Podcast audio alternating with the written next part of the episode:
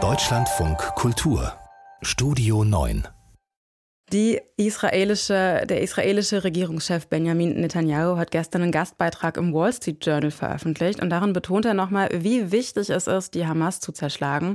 Außerdem schreibt Netanyahu darüber, dass Israel das Völkerrecht einhalte und dass die Armee ihr Bestes gäbe, zivile Opfer so gut es geht zu vermeiden. Das, wir sprechen jetzt mit unserem Korrespondenten in Tel Aviv, mit Björn Dake. Herr Dake, wie sind denn bisher die Reaktionen auf diesen Gastbeitrag? Das sind ja eher langfristige äh, Ziele, die Netanyahu da in diesem Beitrag formuliert hat. Eine Entmilitarisierung, eine Entradikalisierung des Gazastreifens hat er zur Bedingung gemacht für Frieden mit den Palästinensern. Das sind ja sehr langfristige Ziele, die man hier natürlich auch anstrebt. Aber jetzt steht erstmal was anderes an, nämlich, dass man sich über einen ägyptischen Friedensplan beugt, der da vorsieht, eine mehrwöchige Feuerpause für den Gazastreifen einzuhalten und in dieser Zeit auch noch mehr Geiseln frei bekommt. Mehr als 100 100 Menschen sind ja noch in der Gewalt der Hamas und auch anderer radikaler Gruppen und es geht jetzt vor allen Dingen in der israelischen Gesellschaft darum, dass diese Menschen freikommt. Der Druck ist sehr groß. Die Familien der Geiseln machen hier den Druck, haben zum Beispiel neulich eine Parlamentsrede von Netanyahu mit Buhrufen unterbrochen, auch mit Rufen nach einer sofortigen Lösung, dass diese Menschen nach Hause geholt werden. Also da ist sehr großer Druck, dass jetzt erstmal die Schritte, die unmittelbar anstehen, umgesetzt werden.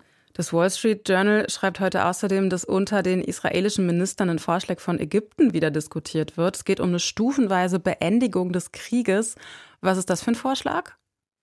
Ja, es geht dann los mit einer Feuerpause, dem Austausch von Geiseln und dann gibt es auch die Freilassung von palästinensischen Gefängnisinsassen, so wie wir das ja schon einmal erlebt haben.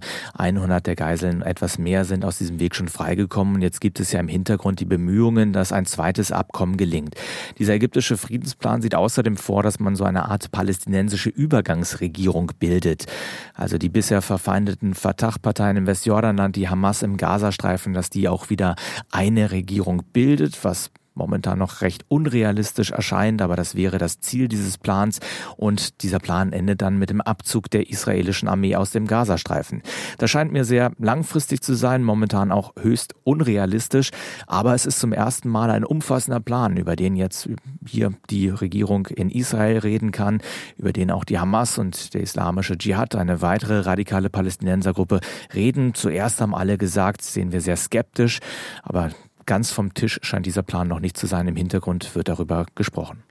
Gestern hat Israel an einem Grenzübergang die Leichen von 80 Palästinensern übergeben. Das wird gemeldet. Das klingt auch im Krieg sehr ungewöhnlich. Wieso hat man diese Toten dann überhaupt erst nach Israel gebracht?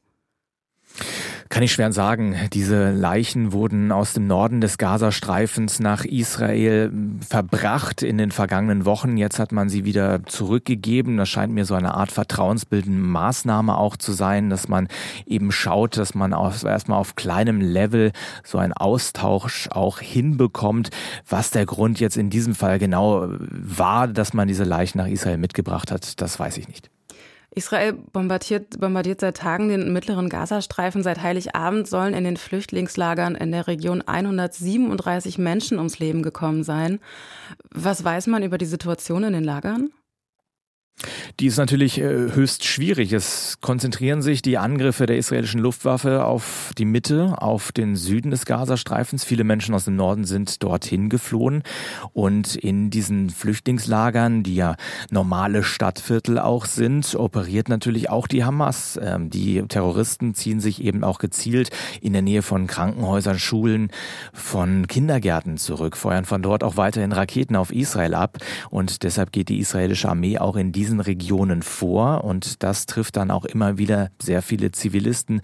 Hilfsorganisationen berichten, dass es in dreien dieser Lager über die Weihnachtsfeiertage Angriffe gab und es gab dort auch sehr viele Tote, auch sehr viele Verletzte. Wir sehen das auf Fernsehbildern, dass äh, vor den Krankenhäusern, die noch arbeiten können im Gazastreifen, immer wieder die Krankenwagen Verletzte bringen, auch in den, man sieht da auch immer wieder Leichenberge. Also es gab sehr viele Todesopfer in den vergangenen Tagen. Die von der Hamas kontrollierte Gesundheits Gesundheitsbehörde spricht allein von 850 Todesopfern über die Weihnachtsfeiertage. Björn Darke war das, unser Korrespondent in Tel Aviv, hier im Deutschlandfunk Kultur.